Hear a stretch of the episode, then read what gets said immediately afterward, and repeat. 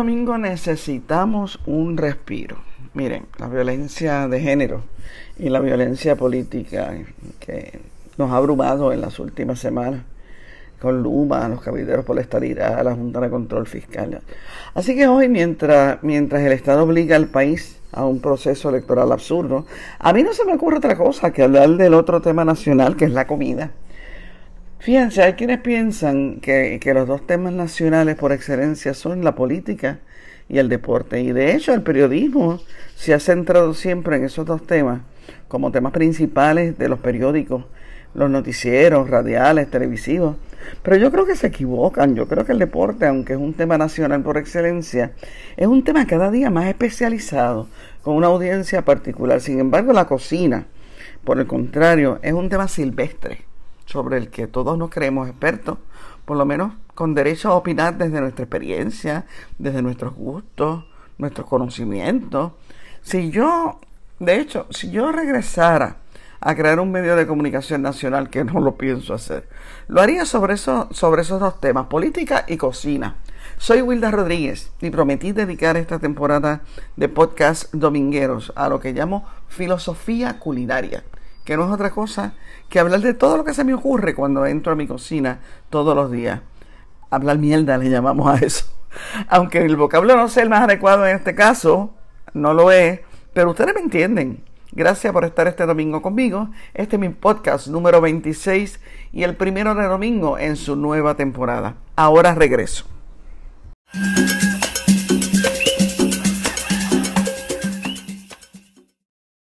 Están escuchando la edición de domingo del podcast Wilda Rodríguez de Aquí no me vota nadie.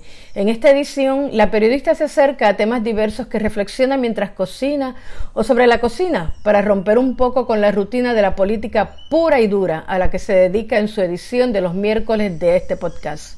Aunque después de todo, la cocina también es política, ya ustedes verán. Y si usted quiere apoyar el periodismo y el análisis independiente de Wilda Rodríguez, hágalo contribuyendo a través de ATH Móvil al 787-902-7687 o por PayPal a wildarrod.yahoo.com. Repito, ATH Móvil 787-902-7687 o por PayPal a Wilda Rodríguez a yahoo.com, que no es Wilda Rodríguez, es Wilda Rod, Wilda.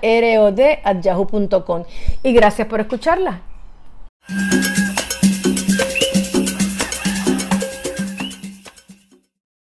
Muy cierto, muy cierto lo que dice Graciela. La cocina es política. Miren, la antropología reconoce la comida como un tema cultural y político. Somos lo que comemos. La comida refleja los cambios culturales y políticos de todas las sociedades. Es un medio de comunicación en sí misma y es una manera de desarrollar afectos, relaciones. Eh, de hecho, refleja las relaciones de poder. Se nos imponen dietas nacionales desde la política. Miren, señores, podemos hablar hasta cansarnos de los conflictos económicos, el control político, la resistencia y hasta la ideología que, que, que se pone evidente, que se hace evidente en lo que comemos y cómo lo hacemos.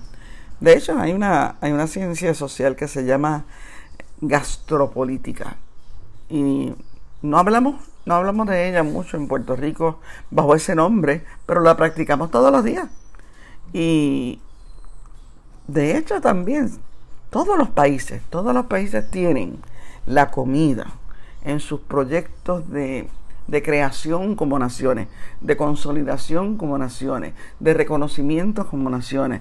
Eh, se plasma eh, cuando, cuando, cuando los países, cuando las sociedades se empiezan a reconocer como naciones, tienen una literatura culinaria, libros de recetas. Eso es así.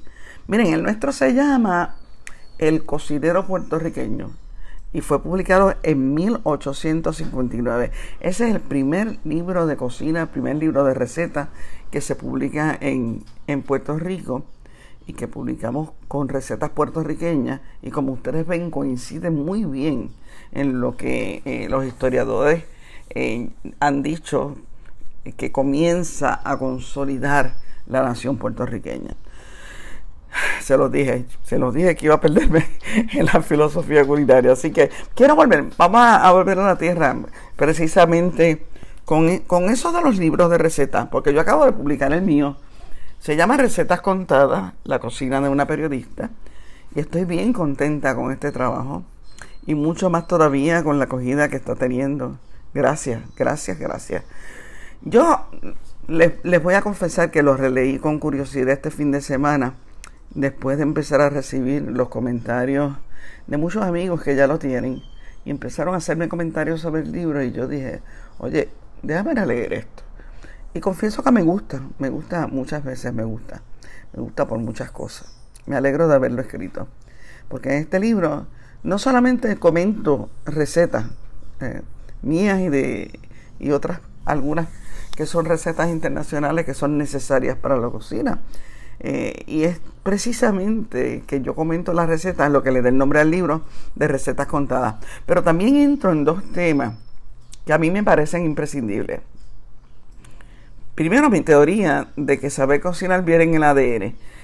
Y entonces la noción de, de, cómo se monta una cocina puertorriqueña sin caer en las cocinas estas de magazine que son bien bonitas, pero a veces son bien inútiles. Eh, yo también escribo en este libro de cómo empecé a cocinar. Una pregunta que siempre me hacen. Hablo de mi trayectoria como chef de restaurante, que también me preguntan mucho sobre eso. Y ahorita mismo Graciela les va a decir cómo conseguir el libro, que me conviene que lo compren porque es componente esencial de mi economía doméstica, pero a la conveniencia le sobrepone las ganas que tengo de que lo lean. Yo, yo estoy loca porque ustedes lo lean, porque realmente a mí me gusta. Mi hija y Graciela no estaban ni están convencidas de que comparta mis secretos culinarios, culinarios, dije, culinarios con naturalidad con ese libro cualquiera monta un restaurante, un restaurante como el de las tías, me decía Graciela. Y Gaby me decía bromeando, yo creo que tu deber es pasarme tus secretos a mí solita, como legado familiar. A veces pienso que lo dice en serio. Pero yo le contesto a ambas que todos los, todos los secretos culinarios del mundo no valen nada sin la mano que mueve la cuchara. Gaby tiene esa mano para reproducir y mejorar mi receta. Graciela no es dada al fuego. Eso es la verdad. Es la catadora oficial ideal de mi cocina. Pero no le confío en una estufa. También, también. Ella está aquí. ¿Qué, más tú haces? No, que, hago las compras, veo la calidad, eh, ayudo con el pre y con la, el post. Eso es así. Eso es así. Eso es así. Pero no le confío en una estufa. no. bueno, para entrar en el primero de los dos temas que abren el libro, eh, mi teoría de que saber cocinar viene en el ADN, ese, ese está bajo, bajo, el capítulo que dice la cocina es como el sexo. Y ahí, ahí yo planteo que si los humanos aprendimos a cocinar nuestros alimentos desde que se descubrió el fuego, porque esa es la verdad, la lógica nos dice que cocinar lo, lo debemos llevar ya impreso en los genes. La pregunta sería cuándo y por qué alguna gente dice que no sabe cocinar. Pues porque lo bloquean. ¿Y cuándo, cuándo lo desaprenden? ¿Cuándo es que desaprenden a cocinar? Miren, la relación entre la genética y la cultura ya no es un misterio, tiene hasta nombre, eso se llama coevolución genético-cultural. O sea que en el disco duro que todos llevamos por dentro está registrada la información de cómo funcionan nuestras células, también están registrados los instintos más básicos heredados de nuestros antepasados, en los miedos, costumbres, emociones. Y, y es a medida que crecemos que vamos descartando uno y desarrollando otro. Así que eso debe ser suficiente para entender que cocinar eh, es un instinto natural que algunos pues desaprenden para mí es como, como el sexo, como dije antes. Todos sabemos más o menos cómo se hace, por instinto. Y por eso es que yo propongo que si usted no sabe cocinar, es porque en algún momento de su desarrollo lo desaprendió. Desaprendió. Y yo tengo mis teorías de por qué lo desaprendió. Y los pongo en el libro. Yo digo, por ejemplo, pues mira, una de mis teorías es que quien te crió te sacaba de la cocina cuando era nene para que no estorbara, para que no molestara, o para protegerte de un accidente, o sencillamente porque son de esta gente que piensa que la cocina no es un lugar para niños. Así que eso puede ser una razón. Oye, otra razón puede ser que, la persona que te crió a ti no le tenía un gran amor a la cocina y no, no te lo heredó. O, o, peor que eso, puede que se tomara la cocina demasiado en serio. O sea, era su templo, el de nadie más, era su... Eso era... Nadie entraba ahí porque ese era su templo, punto. También puede ser que te inculcaron que la cocina es un arte, que se requiere un talento especial para cocinar. Eso no es verdad, eso no es verdad. O te dijeron entonces que la cocina es química. tú dices, química, diablo, si yo me colgué, yo me colgué en esa asignatura. Así que tampoco es verdad. También puede ser que una vez te quemaste y eso se quedó ahí te quemaste por presentado, por presentar. Y te quedó, te, quemaste, te dolió y no quieres volver a la cocina. O que se te derrabó algo y te obligaron a limpiarlo, pero haya sido con la lengua.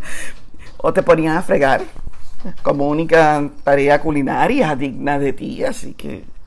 Oh, lo peor de todo, lo peor de todo, que te obligaban a comer. Todas esas razones pueden ser suficientes para uno bloquear la cocina. Punto. A la edad adecuada es suficiente para salirse de ese sitio donde salen aromas y sabores cuyo misterio no parece ser para ti. Entonces yo planteo cómo retomar, cómo retomar ese instinto. Lo primero que hay que hacer, te diría un psiquiatra, que yo no lo soy, un psicólogo, que yo no lo soy, pero, ay, pero yo, de esas cosas yo también sé. Lo primero que hay que hacer es reducir la ansiedad. Hay que reducir la ansiedad ante la tarea de cocinar. Hay que reducirla. Lo primero que tienen que hacer es aceptar la posibilidad de que mi teoría de que la cocina viene, eh, de que cocinar viene adherida a los genes, eh, tienes que aceptar que eso sea cierto. Y yo ya te di la lógica de por qué eso tiene que ser cierto. Tienes que erradicar también el mito de que necesitas este, este laboratorio con una batería de cocinas perfecta, sartenes, eh, recipientes de toda clase, utensilios especiales. Tienes que erradicar eso. Tienes que erradicar eso. La cocina tiene que ser mientras más sencilla, mejor. El otro, el otro mito que tienes que, que sacarte de la mente es que hay que tener como 100 potingues y que conocer específicamente para qué sirve cada cosa, con qué van. No, miren, mientras más usted complica la cocina, peor le van a quedar las cosas. Entonces, ah, la otra es que tienes que tienes que erradicar ese otro mito de que tienes que saber comprar como un chef. No, tú haces tu nota y vas y compras. Eso no es así, eso no es cierto tampoco. O sea, son mitos, son mitos que le meten a uno en la cabeza, como si esto fuera una especialidad, eh, como, sí, como si fuera, pues, tuvieras que ir a la NASA a aprender esto.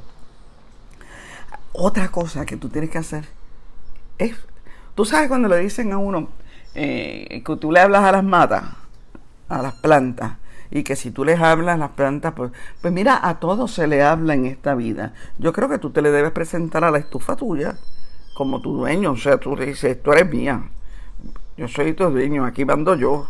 Ese tipo de cosas. Oye, apunta en un papelito el nombre de la receta que quieres en algún momento, bien chiquitito, y trágatelo si quieres, con tu con una copita de vino, como si fuera una pastillita, a ver si lo integra, a ver si lo integra. Ah, y esto es bien importante. Escoge una canción de tu repertorio privado para cantar en la cocina y eso te vas a olvidar, te vas a olvidar que tienes miedo. Además que a la cocina, a la cocina se entra cantando. Da, ya. Entonces, vamos al otro tema que a mí me fascina, que es desmontar la idea de las cocinas de, de magazine. Yo las odio. Si usted quiere amargarme la existencia, invíteme a cocinar en una cocina de magazine. En lo que me hacen el mapa de dónde están las cosas en esa cocina y para qué sirven. Se me olvida lo que voy a cocinar. Yo soy como de un glorificado. Mi cocina es rabichuela. Eh, con ellas hago también cosas chéveres y extrañas como filete Wellington, schnitzel viene, todas estas cosas yo las puedo decir, coco bean, coca bean, ¿cómo se llama? ¿Cómo se dice Graciela en francés? Coco bean, ¿verdad? Ah. pollo fricasé?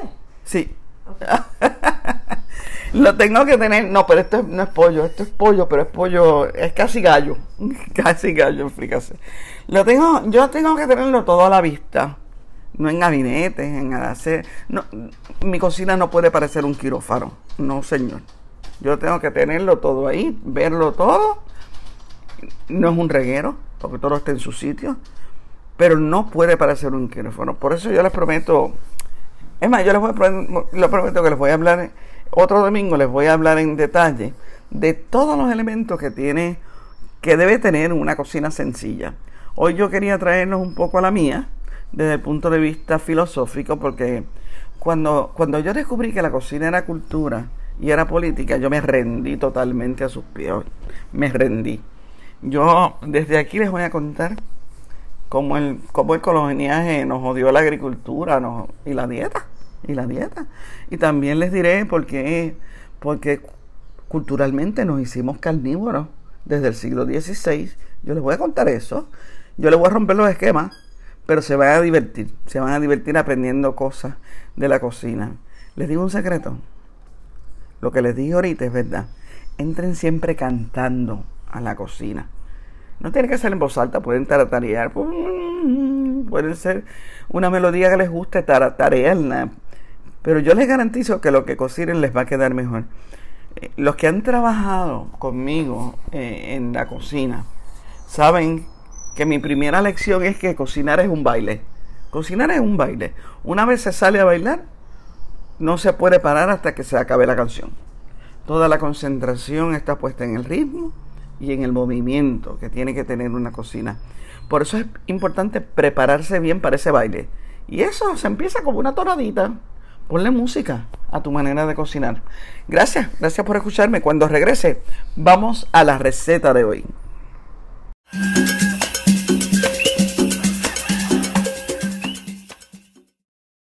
Ya está a la venta el libro de recetas de Wilda Rodríguez. Se llama Recetas Contadas, la cocina de una periodista. Y es mucho más que un libro de recetas. Hay una filosofía culinaria en esas páginas. Hasta el momento está disponible en dos lugares, la Claritienda en la calle Borinqueña número 57 en Santa Rita, Río Piedras, y en la librería El Candil en Ponce, la calle Unión, esquina calle Sol en la zona histórica de esa ciudad. O pueden adquirirlo directamente de la autora. Entra a su página profesional en Facebook, Wilda Rodríguez, y siga las instrucciones para buscarlo o recibirlo por correo. Bueno, yo me puse a pensar, ¿qué rayos podemos cocinar hoy? Mientras un sector del país dedica su día al ejercicio de una elección inútil de personeros del eleccionismo. A mí esas cosas me hacen desear lo que se llama comfort food, comfort food, o, o me da con hacer algo extravagante, o, no extravagante, sino algo que, que, me entretenga por un buen rato. ¿Y saben qué? Eso es un shot ni de mango con unos mangos que me trajeron unas amigas mías, las Nildas de Nilda Banchi y Nilda de de la capital alterna de Ponce, Puerto Rico. Me los trajeron, así que, mira, esta receta es originalmente india, o sea, es de la India. Y eso es lo primero que uno debe hacer cuando cocina, saber de dónde vienen las cosas, saber su origen. Aprender todas esas cosas es bien interesante. Y no solamente es bien interesante, sino que le da a uno un sentido más claro de lo que está haciendo. El chutney de mango tiene un nombre original en India, que es chutney. Chutney. Lo de chutney es que así lo pronuncian los, los ingleses, chutney. Se lo pusieron los ingleses. Ustedes saben que fueron eh, pues, el imperio de la India por mucho, mucho tiempo. El chutney es una especie de confitura, una, es una conserva, una, es, agridulce, fuerte, picante. Se elabora regularmente con vinagre, con, con especias aromáticas y con azúcar. Eso es básicamente frutas, vegetales, hay, hay chutney de vegetales. Así que vamos a, vamos a hacer el de mango. Miren, no existe una receta específica para hacer chutney. Algunos son de textura fina, como bien moliditos, se van suaves. Ese es el que se ponen galletitas y eso. Es bien molidito y se va suave. Y otros vienen, otros vienen con lo que llamamos tropezones, que son trozos de la fruta. Ese, es el que a mí me gusta. Esos que vienen con... Esta receta mía la puedes usar para un montón de cosas. Y la puedes servir sobre galletitas, claro que está. O si no, puedes ponerla sobre pollo, sobre carne. A mí, una pechuga asada con chutney de mango es un palo, se los garantizo. Aquí vamos, es un proceso que si lo hace a conciencia le va a quedar mejor. Aunque a, eh, quienes lo hacen así a lo bruto, también les queda, lo echan todo en una olla y lo ponen ahí eh, por un rato. Pero a mí, a mí me gusta disfrutar, disfrutar lo que estoy haciendo. Así que voy a coger seis tazas de mango en trozos pequeños. Cuando digo pequeños son trozos de una pulgada o como le salga, porque los mangos depende del mango. Hay unos que vienen como se, se, se, se mierdan durante un cantazo. Pero hay otros que se puede contar, en trocitos, así que lo corta en trozos, lo, los trozos que pueda. Una pulgada es perfecto. Seguimos. Una taza de azúcar blanca. Una taza de azúcar negra. Media taza de vinagre de manzana es el mejor para esto. Eh, media cucharadita de sal. Dos cucharaditas de jengibre molido, que lo puede rayar. Usted raya dos cucharaditas de jengibre. Quítele la cáscara, porque cuando, cuando tiene la cáscara es más difícil. Pero la puede rayar. Dos cucharaditas de jengibre molido o rayado una cucharadita de ajo molido o rallado fresquecito, acabadito de sacar del diente de ajo. Usted lo muele o lo raya y ahí lo tiene. Dos clavos, dos clavos trituraditos, trituraditos, trituraditos. Dale maceta eso ahí hasta que los triture. Cuatro rajas de canela completitas las puede dejar. Una taza de cebolla picada pequeñita, una taza completita de cebolla picada. Y este es importante. Dos jalapeños dos jalapeños picados pequeñitos. Acuérdense que les dije que esto era bastante fuertecito. Y una taza de pasa. Entonces voy a usar polvo de curry, curry a gusto. Cómprenlo comercialmente, el que viene comercial no es malo, es buenísimo. Digo, si tienen la oportunidad de salir de Puerto Rico e ir a algún lugar donde le preparen el curry a su manera, a su gusto, pues mejor todavía. Pero si no, el comercial vale la pena. Pues esa es la receta. Vamos ahora Primero va a mezclar la azúcar blanca y el vinagre con una cucharada de madera es mejor, en una cacerola. Y lo va a cocinar a fuego mediano hasta que el azúcar se disuelva. Cuando el azúcar se disuelva, usted le añade el azúcar negra y deja que esa también se disuelva. Si es necesario añadirle un poquito de agua, no le tenga miedo, no le tenga miedo. La idea es que se disuelva ambas azúcares y queda un líquido espeso como base ahí es donde usted va a coger todos los demás ingredientes, todos, todos, desde el mango hasta los jalapeños, los va a coger y se los va a zumbar ahí dentro. Ahí, zúmbelo, zúmbelo todito, mézclelo bien y a fuego bajo, a fuego lento. Póngalo ahí por una hora o más, tápelo. Y de vez en cuando lo destapa y lo remueve con la cuchara, pues yo diría que cada 10 minutos, para que no se le pegue, para que no se le tiene que echar un poquito más de agua, le echa, pero lo, lo va cada 10 minutos, usted va ahí y va a ver cómo esto se va haciendo. Cuando quiera, ah, después de una hora, cuando quiera una consistencia espesa, en la que todavía usted ve algún otro vestigio de la fruta, lo pone a enfriar. Póngalo a enfriar antes de llevarlo a la nevera, no lo lleve de cantazo. Oye, señores, eso es manjar de Dios. Yo se lo, yo se los garantizo. Disfrútenlo mucho. Gracias nuevamente por escucharme. Y hasta el domingo que viene. Que les vaya sabroso.